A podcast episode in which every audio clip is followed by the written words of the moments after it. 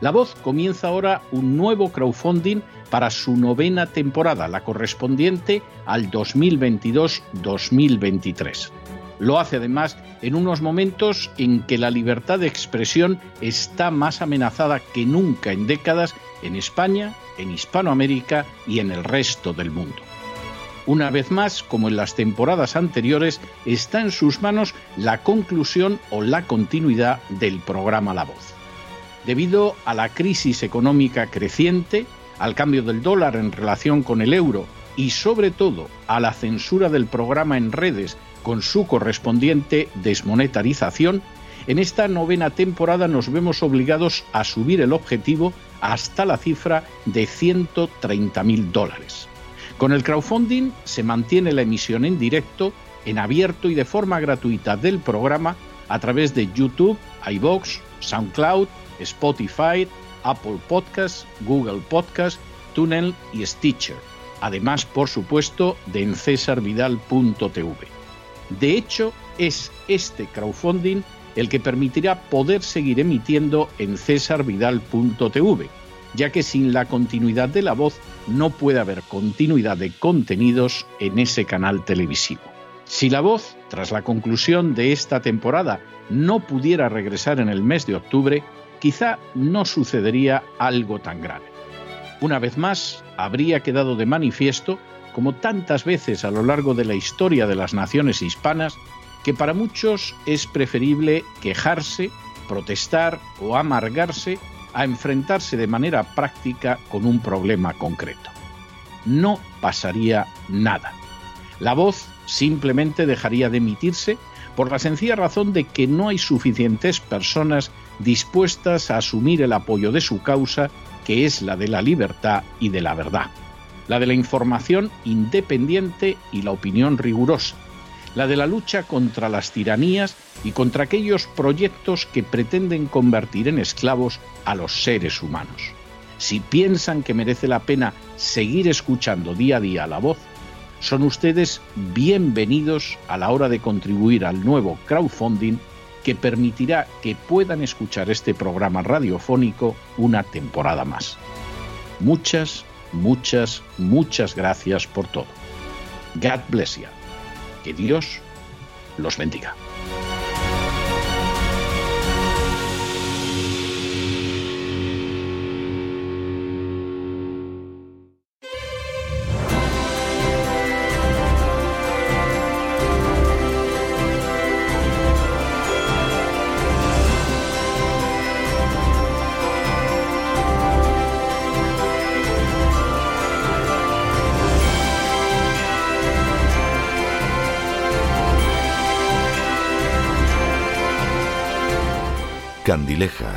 Teatro y Espectáculo con César Vidal.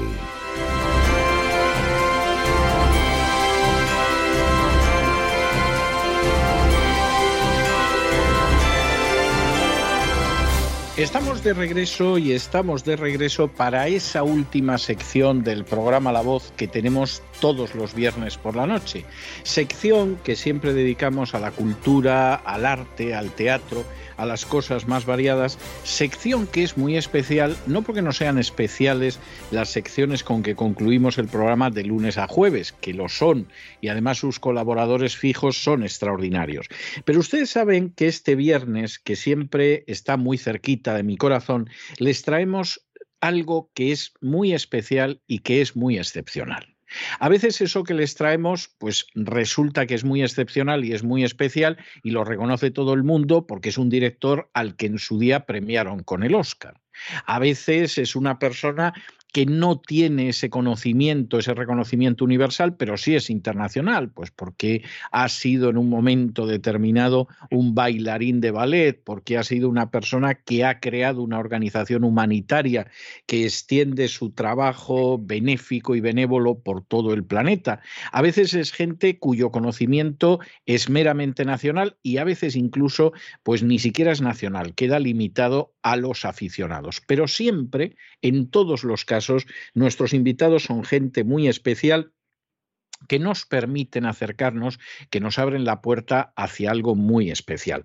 Por supuesto, es el caso de esta noche. Y es el caso de esta noche porque está relacionado con un libro magnífico que ya desde ahora les recomiendo, en el cual se recoge la vivencia de uno de los denominados niños de la guerra. Los niños de la guerra fue una serie de niños a los que el gobierno republicano durante la guerra civil envió al extranjero, fundamentalmente para evitarles las amarguras y los peligros de la contienda fratricida que en esos momentos ensangrentaba España. Hubo algunos que fueron a Francia, hubo algunos que fueron a Gran Bretaña, hubo algunos que fueron a Bélgica. Generalmente en esos casos regresaron a veces al poco de concluir la guerra a veces incluso antes de que terminara, pero el grupo más numeroso y yo creo que el grupo con el que casi todos identificamos ese calificativo de niños de la guerra fue el de aquellos que fueron enviados a la Unión Soviética. La experiencia de los niños de la guerra, como sucede con muchas experiencias humanas, fue vivida de formas muy distintas por aquellos que la protagonizaron. Algunos niños de la guerra consideran que aquella fue la ocasión de su vida porque aunque se vieron separados de sus familias, accedieron, por ejemplo, a una formación o a una educación que no hubieran tenido en España. Para otros, por el contrario, fue el inmenso trauma de la separación, más luego el enorme dolor de no poder regresar e incluso en no pocos casos el sufrir los golpes del sistema represivo de la Unión Soviética. Hay opiniones distintas.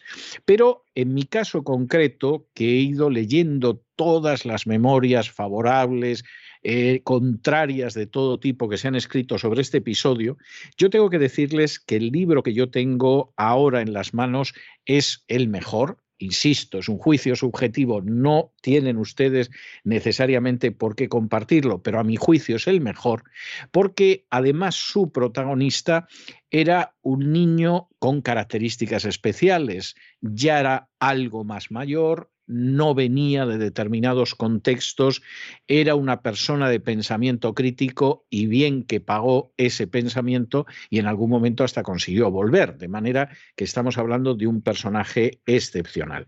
El libro se titula Harina de otro costal, su subtítulo es Memorias de un niño de la guerra atrapado en el paraíso estalinista y su autora es Ana Cepeda Etkina, que es quien está con nosotros esta noche. Ana, muy bienvenida a este programa. Muy buenas noches. Buenas noches, César. ¿Qué tal?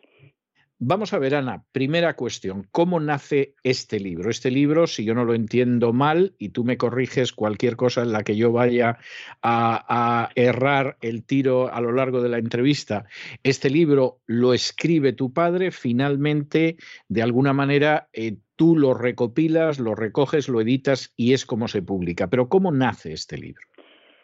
Bueno, este libro, mi padre cuando llegó a España empezó a escribir a ratitos. Él, toda su obsesión era mm, contar lo que había, lo que había vivido allí. En un principio, él cuando escribía las memorias, que, que ya digo, iba poco a poco, se sentaba la máquina. ¿Cuándo va tu padre allí? Ya que hemos empezado a mencionar que fue, ¿cuándo va él allí? ¿Cuándo vuelve aquí? ¿Y cómo nace el libro? A ver, eh, él sale en 1937. Eh, empiezan, primero empiezan los bombardeos en Málaga, en el estrecho. Entonces, eh, él era malagueño y mi abuela tenía ah, una sobrina que vivía en Valencia y estaba casada con un señor que estaba afiliado al Partido Comunista. Entonces, como empezaron los bombardeos y la guerra civil en Málaga, pues mi abuela mandó a mi padre y a mi tío a Valencia con el fin de protegerlos de los, de los bombardeos eh, con, con su sobrina, es decir, con la prima de mi padre el tema es, bueno, claro, mi, padre tenía 14 años y mi tío tenía 12.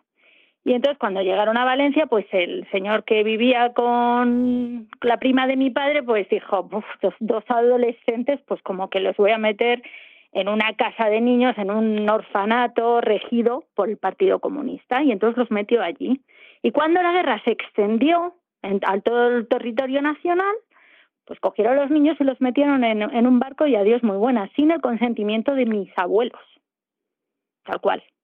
Entonces, eh, mi padre llegó a Rusia en el año 37 y volvió a España, tras muchas vicisitudes, en el año 1966. 29 años. Ahora, es, es interesante eh, la circunstancia que mencionabas de que tu padre no es un niño pequeño, no es esos niños que fueron con 5, 6, 7 años, que generalmente son los que tienen mejor recuerdo de esa situación, sino que tu padre ya es un adolescente, o sea, es un, un chico que, que efectivamente se hace su idea de las cosas, razona lo que está viendo, no se deja llevar. Eh, tu familia, además, a, pesar de este pariente que tenía relación con un miembro del Partido Comunista, tu familia, además, no era comunista. La familia de tu padre no era comunista. No, no, no, Mi familia no estaba vinculada a ningún partido político. Ya digo que mi, mi padre tuvo la suerte o la desgracia de llegar a una, digamos, a una casa o a un orfanato donde estaban mm, todos los familiares de los altos gerifaltes del Partido Comunista. Entonces él empezó a conocer allí a mucha gente importante de, del partido. Eh, pero mi, mi familia, mis abuelos no estaban vinculados a ningún partido, no eran, eran, bueno, eran republicanos y demás, pero bueno, sí es cierto que mi abuelo era pintor de brocha gorda. Entonces estaba afiliado al único sindicato de pintores de, de, eh, manuales, digamos, que había en Málaga y era la CNT. Entonces eso también le marcó bastante. claro, eran anarquistas, pero era el único sindicato que había perteneciente a, a, ese sector, sí, a ese sector. también mi abuelo estuvo vendiendo Mm, tabaco como si fuese un estanquero, que mi padre se reía mucho porque parece ser que se fumaba todo el tabaco que le daban para vender, pero bueno, eh, el caso es que, bueno, mi padre no, no tenían una, un sindicato ni nada, simplemente estaba afiliado. Tengo entendido que la época de la República todos los trabajadores tenían que estar sindicados, esa es la, la información que yo tengo. Muchos estaban sindicados, sí. Entonces, claro, eh, mi padre llegó allí primero con 14 años, era muy espabilado, era um, una persona mm, con lengua punzante, digamos, que no se callaba nada. Y claro, aparte tenía un carácter muy sociable, entonces eh, se hacía amigos de todo el mundo, hacía amigos mm, de gente más mayor, de profesores y también de rusos. Entonces, cuando él llegó allí empezó a ver eh, que no era lo que pintaban. Allí en Rusia, en un principio decían que es que era el paraíso, que tal que cual, y cuando llegó allí empezó a ver que los rusos no estaban ni mucho menos como supuestamente decían. Ellos, los niños de la guerra, comían muy bien, les daban una comida estupenda y les daban educación y bueno, todo ese dinero ya salía, eh, intuyo que de la República, y, y los rusos, evidentemente, había una diferencia bastante grande, había colas, eh, la comida que comían sus, sus amigos no tenía nada que ver con la que comían los españoles en las casas, entonces él mm, era muy, muy vivaz y veía lo que había.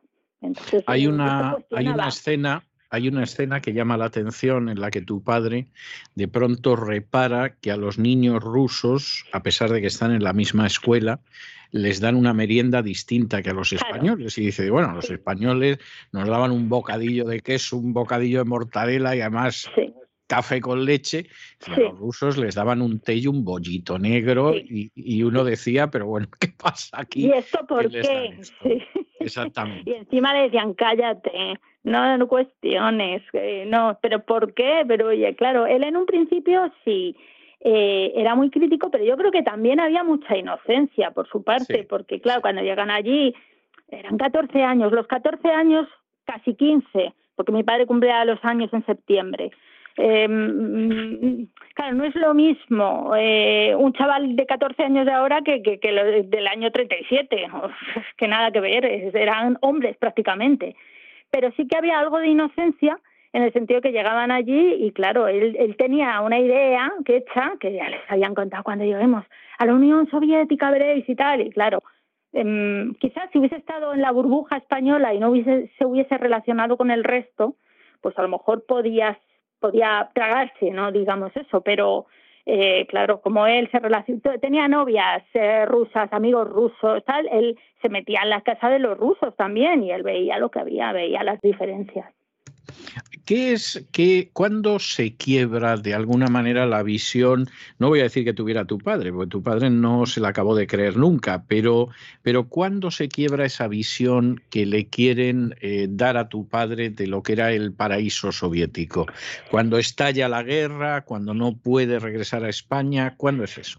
Yo creo que en el 39, cuando él ya eh, empieza a decir oficialmente que él se quiere volver a Málaga, que él ha caído ahí por no por error, pero digamos que por una carambola.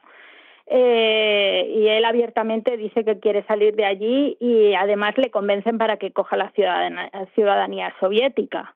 Eh, asesorado por los educadores y los profesores que había allí, españoles, que acompañaban a, a todos los españoles. Entonces, ahí yo creo que él, aparte que se, se, sabía que no podían salir, él ya ahí como que se concienció y dijo, eh, eh, bueno, algún día saldré de aquí, pero yo creo que se le cayó mucho cuando él veía que, eh, que no podía salir. Y aparte eh, hubo gente como Enrique Castro que sí que salió en el 39. Él acompañó a su profesor o su educador, digamos, Enrique Castro para él era un referente y a partir de ese momento lo, tacharon de traidor también por, por, por, por, ir a despedir a un profesor a la estación que se quería marchar de la Unión Soviética, era amigo del traidor. Entonces mi padre ya ahí empezó a sospechar que aquí hay algo que no cuadra, que me están haciendo la vida imposible y cuestionando constantemente.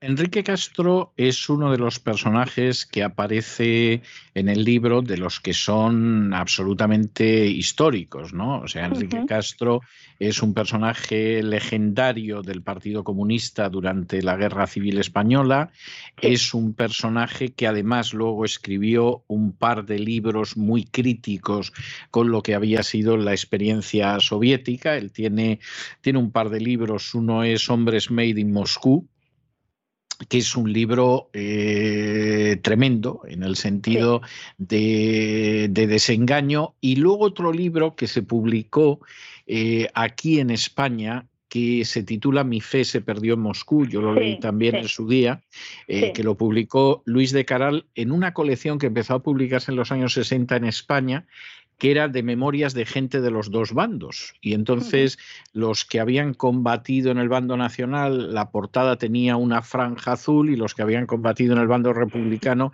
tenía una franja roja. Yo recuerdo haber leído eh, primero el de Mi fe se perdió en Moscú y luego El hombre es made en Moscú y es la historia de un comunista eh, muy desengañado en ese sentido. Otro personaje que aparece en la obra y que me parece que además es muy interesante es Pasionaria. No queda muy bien Dolores Ibarruri en las memorias de tu padre. No, él, mm, digamos que todo su lastre, toda, toda esa mancha que lleva apuntándole siempre es, es por pasionaria. Él choca mucho con ella.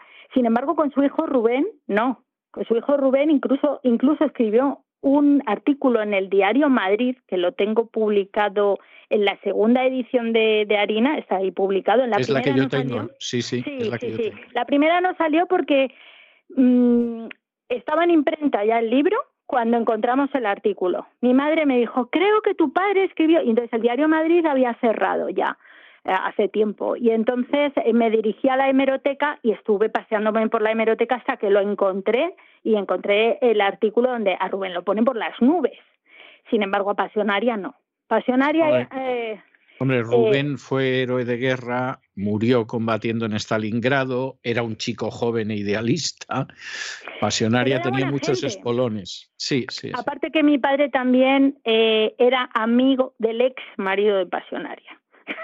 Bueno, bueno, eh, en fin, el camarada Antón lo pasó muy mal con Pasionaria. No, no, no, no, eh, no, no, no Antón, Francisco Antón, no, el primer marido, es que ah, no fue, Antón fue el amante. Sí, sí, sí. Sí, sí. Eh, ahora no recuerdo el nombre de pila, pero se apellía eh, Ruiz. Eh, ahora mismo no me... El, el, primer, marido de Pasionaria, que se divorció de, de él, o se separó, y después estuvo con Francisco Antón de amante en un principio, después todo lo sabía, lo sabían y bueno, ya sabemos lo que pasó con Francisco Antón cuando la dejó. No, no, lo pasó muy mal. Él se llamaba Julián Ruiz. Julián Ruiz, exacto. Perdón, era, es que no me acuerdo. Un, era un minero socialista, además, sí, pero, sí, se, sí, pero, se, casaron por la iglesia, curiosamente, sí. Bueno, es que Pasionaria, ya sé, a final de su vida sabemos que abrazó la fe de nuevo. Porque ah, otra decían, vez. Sí, sí, sí, sí, sí. Ella se confesó y además creo que lo, lo contó, creo que está en algún artículo por ahí, su, su nieta, su nieta creo que lo cuenta en algún artículo, no sé si en El País o algo así que su, que su abuela al final de sus días se confesó y volvió a abrazar la fe, porque ella de, decían que iba para monja. Ella iba para monja al principio, o sea, eh, Pasionaria era muy beata de jovencita, luego no fue así, pero, pero efectivamente sí, sí, está, ignoraba yo que al final había vuelto al redil. Sí, sí, no, sí, sí, sí, sí, sí. Entonces el choque que tenía mi padre con ella era, primero, porque era un deslenguado. Entonces él no se cortaba, hay una anécdota que nos contó hace muchos años, lo cual yo creo que no lo llegué a poner porque era una anécdota que mi padre era malagueño también y era muy exagerado y entonces eh, nos contó en casa, en Petit Comité, que bueno, él eh, eh, vino pasionaria y le dijo un día, oye, Cepeda, me he enterado de que te estás ligando a medio Moscú, porque era muy ligón, mi padre. Y, y, él le contestó, no te preocupes Dolores, a mí las, las, las viejas no me gustan. Entonces le metió un bofetón, ella a él. Bien. Entonces, bueno, esto no está metido porque es una chascarrillo, ¿sabes? Pero tampoco sí. tengo yo datos oficiales como para ponerlo. Pero bueno, tenían un choque muy fuerte, sobre todo porque, lo primero, ella o el partido decidieron que mi padre tenía que ser perito de máquinas textiles y mi padre quería ser tenor de ópera. Hay Entonces, una gran diferencia, ¿eh? se mide como sobre, to sobre todo porque, porque no, mi, mi padre eh, se, empeñó, se empeñó y al final lo consiguió. Él decía que él no iba a ser perito de máquinas textiles y se escapaba de las clases, se iba a la puerta del bolso y se ponía allá a escuchar cómo cantaban en las clases y tal, y de oyente, y él decía algún día seré tenor. Y fue tenor, fue tenor escapándose del redil español también, pero bueno, el caso es que el partido decía, eh, el partido no necesita tenores. Entonces él desde el primer momento dijo, a mí no me van a decir quién tengo que ser yo, entre otras muchas cosas. Y esto fue ya más adelante, no en el 39, sino cuando ya empezó a crecer y ya vio que, que mm, bueno, pues que nadie iba a manejar su vida. Y si tenía que enfrentarse a toda la, al partido o escapar del redil español, como pasó, pues lo, lo, lo haría y así fue. Entonces, eh, aparte de eso, cualquier comentario que la hacía tenía que ir a, a, Esto ya estoy hablando después de la Segunda Guerra Mundial, ojo, cuando ya él estaba desvinculado del partido, o sea, perdón, ya estaba desvinculado de todo el redil, eh, cada vez que él hacía algún comentario inapropiado, le llamaban la atención, tenía que ir al, a la sede del Partido Comunista Español a ser amonestado. Entonces, él tenía clarísimo que Dolores Ibarruri controlaba sus vidas, controlaba las vidas de todos y que las penurias que ellos pasaron allí principalmente fue porque no podía, no, no los dejaron salir, ya no digo a España, a cualquier otro país, no los dejaban salir. La, decisión, la... la decisión de que no salieran, eh, tu padre la atribuía a Pasionaria. La atribuía a Pasionaria que sabemos que venía de Stalin, por supuesto. Sí. Sí. Pero es que, es que Pasionaria asumía y acataba lo que decía Stalin. Sí, no y por mucho que ahora nos intenten decir es que Pasionaria era una libertaria tal, y Stalin era un dictador malísimo y tal, Pasionaria acataba, era la mano derecha derecha en el sentido de, de, de, de, todo el tema español. La responsable de los españoles allí era ella. Y ella decía, si Stalin dice no, yo digo no, punto, se acabó. Entonces, él le achaca a ella, por supuesto, pero porque era su inmediata, digamos, eh, eh, su, su, gobernanta, ¿no? Sí. Pero, pero, pero Pasionaria hacía lo que decía Stalin. Sí. ¿Qué pasa? Vamos a ver, acaba la guerra, hay gente que quiere salir de la Unión Soviética, por supuesto no les dejan salir, Yo he conocido a varios niños de la guerra, todos atribuían la responsabilidad de que no salieran a, pasionaria. ¿Y qué pasa con esos niños que se quedan en la Unión Soviética? ¿Qué suerte corren? ¿Qué, qué suerte corre tu padre? A ver, eh, llega la Segunda Guerra Mundial, entonces tienen que evacuar. Mi padre, en comparación con otros que estaban en, perdidos mm, eh, a lo largo de toda la Unión Soviética, mi padre tuvo, más o menos tuvo suerte, digamos, porque yo sé de niños que es que estaban, vamos, comiéndose las mondas de las patatas. Pues mi padre los meten en un tren mm, a todos los españoles y van buscando un lugar donde ellos puedan estar refugiados mm, de, la, de los bombardeos de los nazis.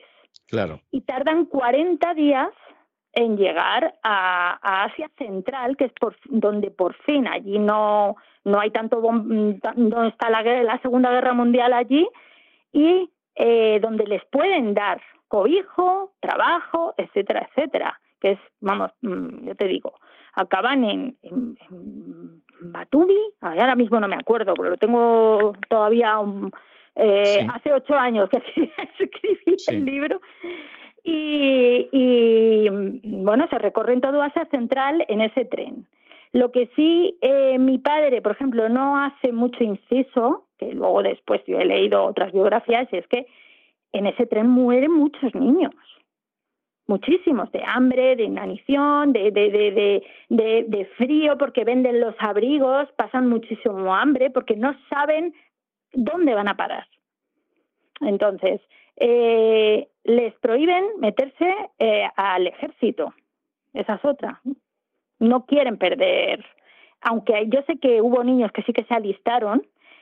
Mi tío Rafael, por ejemplo, que mi tío Rafael estuvo en Leningrado, que es un detalle que no contaba al principio, que fue, los separaron a los dos según llegamos, según llegaron. Eh, a mi tío Rafael eh, lo mandaron a Leningrado porque él iba a ser un peón. Mi tío Rafael no había estudiado, mi padre sí, entonces mi padre llegó a Moscú, mi tío Rafael se fue a Leningrado y ya a partir de ese momento ya como que quedan inconexos, ya no eh, se encuentran mucho más tarde, pero lo que son los primeros años de, de la casa de niños, ellos están separados. Entonces, mi tío Rafael sé que llega a luchar en la Segunda Guerra Mundial. Mi padre se alista al ejército una vez que abandona el redil español. Pero eh, según Pasionaria y según el partido, ellos no podían alistarse al ejército. Entonces, eh, bueno, pues la, digamos que la mala suerte de ellos es salir de una guerra civil y entrar en una guerra mundial también. Entonces, bueno. Lo cual es pues tremendo, lo cual es tremendo. Y además con lo que significó la guerra mundial para la Unión Soviética, ¿no? Sí, Tributo desproporcionado en relación con otros países. Esa, esa es la realidad. Eh, ¿Cuál es la experiencia de tu padre durante, durante la Segunda Guerra Mundial, durante la Gran Guerra Patria? Pues mi padre eh, consigue alistarse en la Marina gracias a un marino español vasco que se llamaba Manuel Ascúnez, le cambian el, el apellido eh, porque si hubiesen visto que si hubiesen visto que él era español no hubiesen dejado entonces él se pone un apellido eh, mm, armenio que creo que es este Pedasvili y eh, consigue alistarse en la marina y llega a ser teniente de navío en un submarino. Está luchando contra los nazis, ah, o sea, como si fuese del ejército rojo, no es del ejército rojo contra los nazis. Y, bueno, pues él, eh, digamos que ahí ya estaba completamente desvinculado de, de todo el redil español. Ahí ya él, una vez abandona a los españoles, él se alista al ejército y ya eh, combate contra los nazis. Acaba la guerra y la experiencia de tu padre es muy dura. Sí, sí, sí, es muy dura, es muy dura. Pero eh, al final, bueno, pues él una vez que acaba la guerra consigue volver a Moscú y ahí vuelve a retomar su, su leitmotiv, digamos. Él quería ser tenor y empieza a trabajar primero, bueno, pues eh, llevando mm, transporte de unas carretillas y demás, bueno, un trabajo manual absolutamente, pero consigue una audiencia y ahí ya empieza a trabajar de tenor, después de la Segunda Guerra Mundial. El problema que tiene es que después de varios años, pues él eh, sus cuerdas vocales empiezan a sufrir y tiene que tener dos operaciones de garganta y tiene que estar un año en reposo. Entonces, claro, como no podía cantar, no podía comer, ya estaba casado con su primera mujer. Claro, claro. Y necesita eh, pues trabajar en lo que sea mientras están las cuerdas vocales recuperándose. Y entonces se entera de que eh, la embajada argentina retoma relaciones diplomáticas en Moscú, reabren una embajada que había estado cerrada durante X años y entonces necesitan un secretario o un traductor que, que sepa español y ruso. Y entonces él se presenta allí para pedir trabajo. Eh, uno de los, de los diplomáticos argentinos le, le, dicen que le van a contratar, que están encantados, pero que sepan que tienen una carta por parte del Partido Comunista diciendo que no contrataran a Pedro Cepeda porque es persona no grata. Todo esto es porque mi padre se enfrentó a ellos y dijo, a mí no me vais a controlar y yo voy a salir de aquí y, yo voy a hacer mi vida independientemente de vosotros. Y entonces, claro, aquí el que no obedece, pues es condenado al ostracismo. Entonces, bueno, pues lo contratan a mi padre y empieza a trabajar en la Embajada Argentina. Y ahí empieza el meollo de, de toda su epopeya, digamos. Bien, ¿qué pasa después de pasar por la Embajada Argentina? Bueno, pues ahí tenemos el tema. Vamos a ver. Después de un año de estar allí trabajando, mi padre hace buenas relaciones con los diplomáticos argentinos, eh, hasta tal punto que hay dos diplomáticos que quieren ayudarlos a salir a él y a otra, a otra persona que se llama eh, Tuñón, José Antonio Tuñón, que también fue eh, militar en, en, la República, en el, en el, ejército republicano y que también fue a Rusia y estaba eh, también bastante desengañado y entonces quieren ayudarlos a salir de allí. Y entonces urden un plan para intentar sacarlos. ¿Y cómo lo hacen? Bueno, pues uno de ellos dice que se va a volver a Buenos Aires después de un año de estar allí en Moscú, que se va a volver a Buenos Aires con las mm, maletas y demás y se va a volver indefinidamente y otro que va a ir y va a volver. Entonces, llevan una serie de valija diplomática, que se supone que la valija diplomática no tiene, no es inspeccionada por, por los agentes de, aduanas y bueno, pues eh, compran dos billetes, uno para cada uno, cada uno lleva unas maletas y dentro de un baúl, de cada baúl va, en un baúl va mi padre y en el otro baúl va Tuñón, intentando sacarlos del país de manera ilegal, por supuesto. Y bueno, pues eh, eh, se tiran tres meses preparando, mm, pues eso, eh, perdiendo peso, eh, consiguen adelgazar 10 kilos, se meten dentro de los baúles entrenándose, esos tres meses digamos como que están todo milimetrado, hacen los baúles con agujeros, con asideros por dentro para que los golpes no se puedan sujetar, eh, llevan agua caliente, llevan agua fría, llevan, bueno, están súper preparados. Y entonces salen, al que un 2 de enero, 2 de enero del 48, salen los dos con sus maletas, con sus valijas y con sus baúles al aeropuerto de Moscú. Em, la persona que, digamos, que sacaba a mi padre, que es Tony Bazán, este señor era el que supuestamente se iba y ya no iba a volver más a Rusia. Este señor había cambiado todo su dinero de rublos a dólares, no le quedaba ni un solo rublo. Entonces, cuando llegan al aeropuerto, mm, pasa primero el otro diplomático, que es Pedro Conde, que es el que lleva en el baúl a Tuñón, entran en el, en el avión y entran con el baúl. estamos hablando de unos aviones militares muy pequeños, no un 747 de ahora, ¿vale? No van en bodega, van dentro del avión al final del todo. Entonces, eh, Pedro Conde entra dentro del, avión con el baúl y con sus maletas y bueno, consigue entrar en el avión. Y mi padre con, con Tony Bazán está en el aeropuerto y entonces ¿qué pasa? Que los eh, funcionarios del aeropuerto le dicen a Tony Bazán que tiene que pagar eh, el mm, equipaje extra que lleva porque pesa más, porque lleva mucha más valija. Entonces él dice, vale, pues pago en dólares. Le dicen, no, tienes que pagar en rublos. Él no había, no había, no tenía ni un solo rublo, solamente tenía dólares. El rublo se había devaluado un montón y el caso es que ellos estaban obligados a coger el dinero en dólares pero por lo que sea no se lo admitieron. Entonces le dijeron, usted no puede pasar, esta, esta valija se queda aquí retenida con mi padre dentro del baúl, la vamos a dejar en un hangar y ya veremos qué pasa. Y mientras tanto, el avión salió con Pedro Conde y con eh, Tuñón dentro del baúl. El problema vino cuando colocaron el baúl de Tuñón al fondo del avión y en vez de colocarlo de manera horizontal, lo colocaron de manera vertical pero lo colocaron al revés.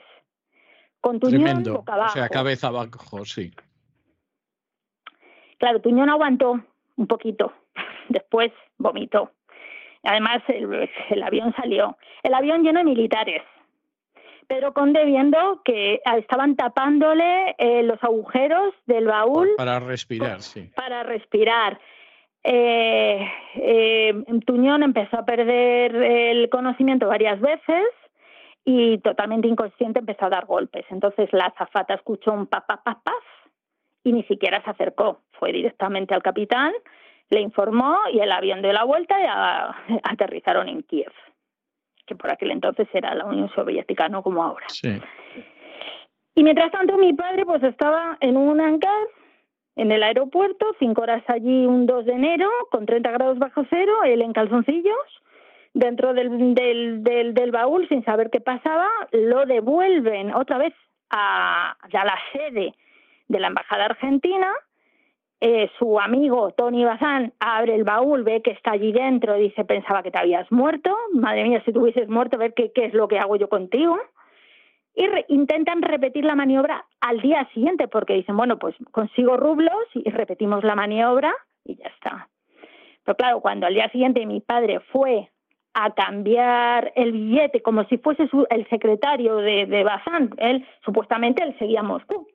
A efectos legales, él no había abandonado ni intentado meterse en el baúl, que eso no lo sabían las autoridades, por supuesto. Entonces, al día siguiente, él fue a cambiar el billete, el señor Bazán se va a ir al mismo vuelo, tal, tal, tal, al día siguiente. Y cuando salió de la compañía aérea, lo detuvieron evidentemente fue porque pararon a, o sea, eh, cogieron a Tuñón y, bueno, me imagino que le dieron pues todo lo del mundo para que cantara. Sí.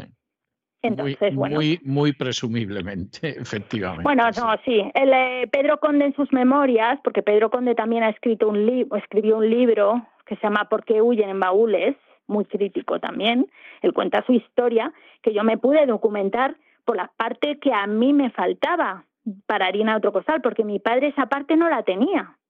Mi padre no llegó a contactar con Pedro Conde.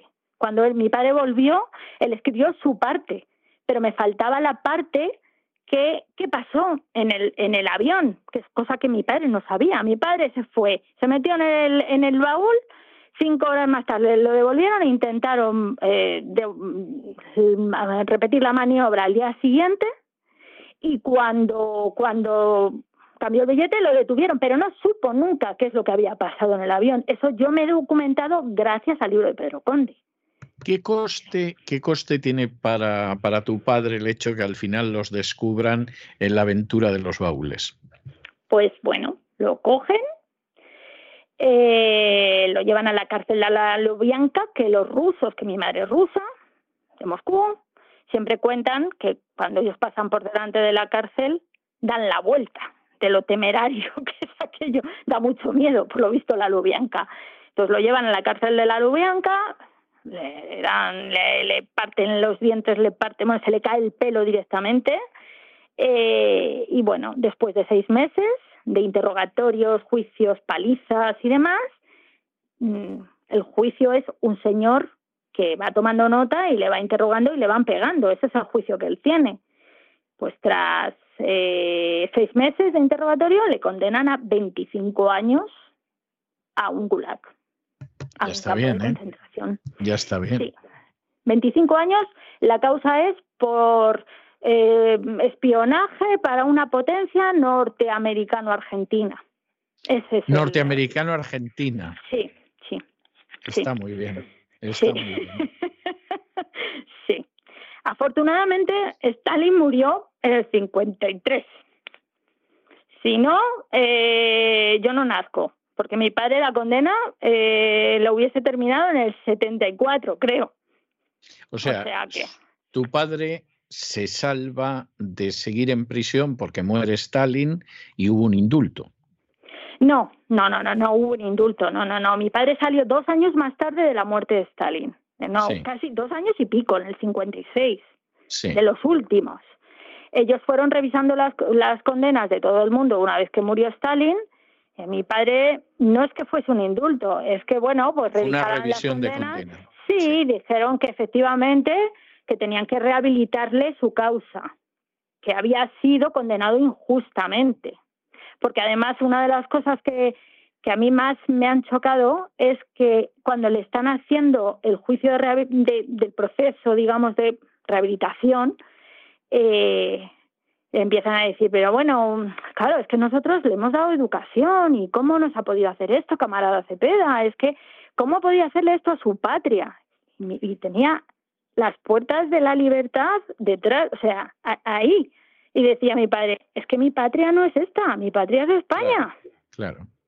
No, hombre, pero y además, eh, pues muy, muy contundente. Si usted me está preguntando si ahora mismo yo tengo la misma oportunidad de hacer lo que hice en el 48, es decir, meterme en un baúl para intentar volver a Málaga, volvería a repetirlo. O sea, hay que tener las narices muy bien puestas para, para, para que te estén juzgando y te digan, venga, te vamos a ver, a, ver si te damos la rehabilitación, que se hubiesen tenido que dar igualmente, pero a lo mejor le podían haber tardado seis meses más, no lo sé.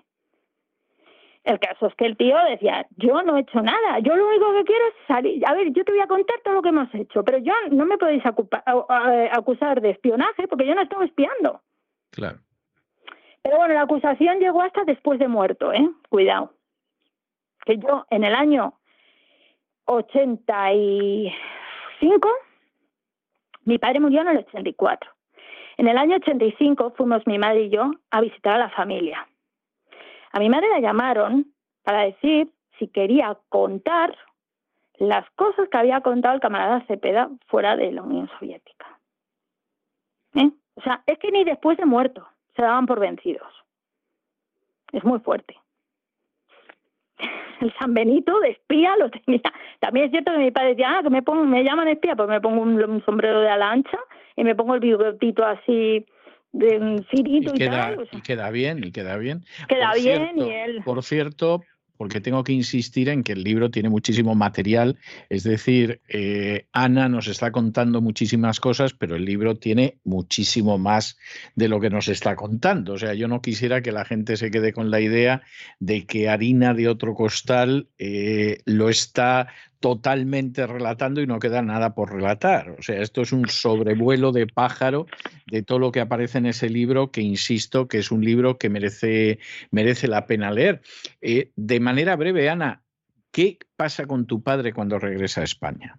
no tiene problemas, piensan que es un agente del KGB porque viene del otro lado del frío, no, como decía la novela de Le Carré, ¿Cómo, no, no, pero, pero la CIA sí que lo entrevista, le intentan entrevistar, le dicen que, que si quiere colaborar y contar todo lo que sepa de la Unión Soviética y él directamente dice que no tiene nada que aportar, aparte de que tenemos, teníamos mucha familia, ahora ya no queda nadie porque están todos en Estados Unidos, pero en su momento teníamos mucha familia, toda la familia de mi madre, entonces eh, estamos hablando del año 66, en plena, vamos, es que es que es, eh, es, impensable que mi padre pudiese contar nada porque los que eh, iban a remeter contra la familia de mi madre. Aparte, que es que él no quería saber nada. No quería saber nada. Mi padre se fue en el 66 y en el 81 fue la única vez que volvió a la Unión Soviética por una cuestión familiar, porque murió eh, familia de mi madre, bueno, su, su cuñado y una tía, y tuvimos que volver allí y, y nos revisaron hasta los dientes. Era una época en la que estaban haciendo muchas revisiones, no solamente a nosotros, pero mi padre, eh, a la ida ya lo bajaron del tren porque fuimos en tren y volvimos en avión. A la ida lo bajaron del tren. Y a la vuelta, a mí, con 12 años, me han puesto un detector entre las piernas, porque yo no sé si estaban buscando un microfilm o algo. O sea, fue muy fuerte, en el año 81. Entonces, bueno, mi padre al llegar a España, pues, eh, bueno, sí, fue entrevistado por la CIA, pero él, es que a él ya, cuando llegó a España, le parecía todo que era como, como de risa, ¿no? Después de todo lo que él pasó allí, él, eh, una de las anécdotas que me contó mi madre hace poco es que se fue a un en pleno sol, creo, en pleno centro de Madrid y estaba allí tomando un café con alguien y estaba escuchando las conversaciones y estaban poniendo para ir a Franco, en el año setenta y poco, setenta y uno. Y entonces él estaba mosqueado como diciendo... Eso lo sí, sí, decía, ahora va a venir alguien y va a haber una redada aquí y tal. Decía, esto, esto en Rusia es impensable. Eso es que la gente se, mete, se metía en los armarios para hablar. Estamos hablando de que a mi abuelo materno lo fusiló Stalin porque sí, porque se juntaba con otros letones a jugar las cartas. Entonces era gente que vivía bajo un terror, vamos, espeluznante. Entonces, claro, mi padre después de allí venía aquí a España y decía, pues vale. la pues gente está, está sentada en una mesa poniendo verde a Franco, sí. Claro, claro, claro. Y decía, pues bueno, pues, pues, pues, esto es, vale, no, no tenéis ni idea, ni idea.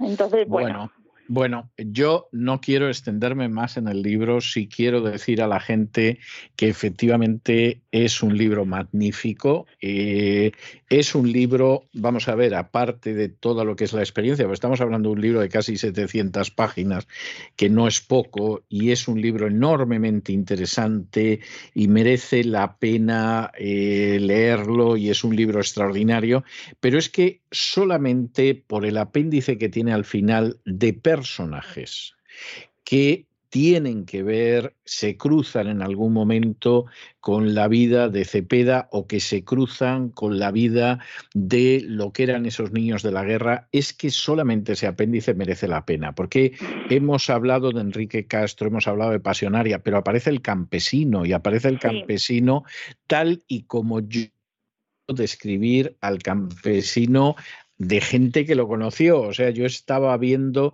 lo que aparece en este libro de los encuentros con el campesino y es el campesino como yo sé que fue. Es un libro en el que aparece Jesús Hernández, que llegó a ser ministro en dos ocasiones durante la Guerra Civil Española y que fue miembro del Comité Central del Partido Comunista. Es un libro en el que aparece Hidalgo de Cisneros. Es un libro en el que aparecen distintos personajes de lo que fue el régimen en aquella época. Es un libro donde aparece, por supuesto, Enrique Lister. Verdaderamente es, es, un pedazo de historia de España que merece la pena leer que va más allá de lo que fue la peripecia de los niños de la guerra, que tiene un elemento humano y personal que hace que el libro no lo pueda soltar. Yo tengo que decir que empecé a ojearlo meramente por curiosidad para aterrizar en el libro por la noche y hubo un momento que dije, bueno, yo me tengo que levantar a las 5 de la mañana a trabajar y o dejo el libro o, o, o, o es que no duermo, o sea, porque, porque mira, me era muy difícil eh, dejar el libro y la verdad es que es un libro apasionante que yo les recomiendo, este Harina de otro costal. Ana, antes de que nos despidamos, cuéntame qué haces tú en este terreno literario, aparte de, de, tomar estas memorias de tu padre, de darles forma, de editarlas para que surja este harina de otro costal? Porque tú no te dedicas a escribir sobre la Unión Soviética, Víctor. No, ya no. Ya no, ya no. Acabé bastante saturada porque yo lo pasé muy mal escribiendo este libro. Mi padre murió y yo no tenía 15 años. Entonces, para mí mm, ha sido un reencuentro con él, porque Claro, Yo, iba reescribiendo sus memorias y me faltaban datos, entonces me ponía a buscar en internet y artículos y tal, y decía, anda, pero si es que este tal, o sea, eh, al final, y luego sobre todo encontrarme con mm, libros que hablaban de mi padre también. Entonces, claro, para mí ha sido como un reencuentro del, de, de, de, la falta que yo he tenido de mi padre, pues toda la juventud, porque a 14, 15 años, pues, pues bueno, y lo conseguí en el 2000, empecé en el 2004, ¿eh? O sea, hasta que se publicó tardó, tardó porque claro, con un niño, una casa, el trabajo era muy complicado. Una vez que terminé harina, eh, claro, paras y dices, ¿y ahora qué? Y entonces eh, empecé a escribir novela negra, pues porque me, fascina la novela negra. Y entonces, precisamente ahora, acabo de sacar un libro que esta vez ha sido autoeditado en Amazon, porque estoy mm, me presento a concurso de Amazon. Eh, se llama De Códigos y Muerte. y bueno, es una saga, es una saga de, de, un inspector que va, bueno, pues investigando una serie de asesinatos y demás. Y yo, es que es, es mi pasión. Entonces, bueno, pues me, quita el sueño y demás, pero bueno, lo compatibilizo con mi trabajo, que yo trabajo de bibliotecaria en un colegio británico. Entonces, bueno, pues, pues a eso me dedico, a las letras, básicamente. Pues, pues muchísimas gracias, muchas gracias, Ana. Espero, espero que te vaya muy bien con todo esto. Bueno, eh, Ana, cuando estas entrevistas se celebraban en el estudio, y se celebraban cara a cara y eran presenciales, yo tenía la costumbre de regalar uno de mis libros dedicado a la persona que, como es tu caso, pues había tenido la paciencia y la gentileza y la generosidad de ceder su tiempo para que habláramos de, de este tipo de cuestiones. Siempre hacía la salvedad de que no estaban obligados a leer el libro, era un pequeño detalle.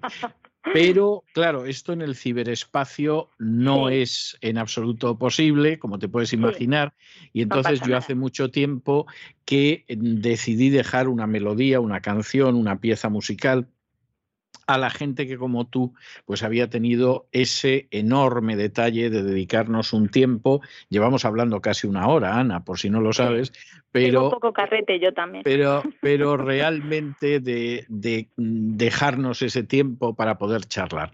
Y en tu caso, yo he escogido una canción que es muy conocida, que para aquella gente que ha tenido que vivir fuera de España, pues casi casi es emblemática, que es el Suspiros de España. yo me imagino... Yo imagino que tu padre suspiraría, pero mil y una veces, en la Lubianca, fuera de la Lubianca, en el Gulag y fuera del Gulag suspiraría por España y en concreto eh, yo te voy a dejar además la grabación original de Estrellita Castro, de ese Suspiros de España, y espero que te vaya muy bien, muy bien, muy bien con, con, esa novela en la que sigues, eh, con esa novela negra en la que te vas adentrando y espero también que este harina de otro costal, estas memorias de un niño de la guerra atrapado en el paraíso estalinista, realmente haya muchísima gente que tenga oportunidad de leerlas porque me parece que es un libro absolutamente extraordinario, es un gran libro. De manera que gracias. No, muchas gracias a ti, Ana, y, y hasta la próxima. Un abrazo. Muchas gracias, César. Un abrazo con estos compases profundamente entrañables de los suspiros de España entonados por Estrellita Castro, hemos llegado al final de nuestra singladura de hoy del programa La Voz. Esperamos que lo hayan pasado bien, que se hayan entretenido, que hayan aprendido incluso una o dos cosillas útiles y los emplazamos para el lunes de la semana que viene, Dios mediante, en el mismo lugar y a la misma hora. Y como siempre, nos despedimos con una despedida sureña. God bless you. Que Dios los bendiga. El programa La Voz es una producción de Artorias Incorporated y al amparo del derecho a la libertad de expresión no se hace responsable de las opiniones vertidas en el curso del mismo.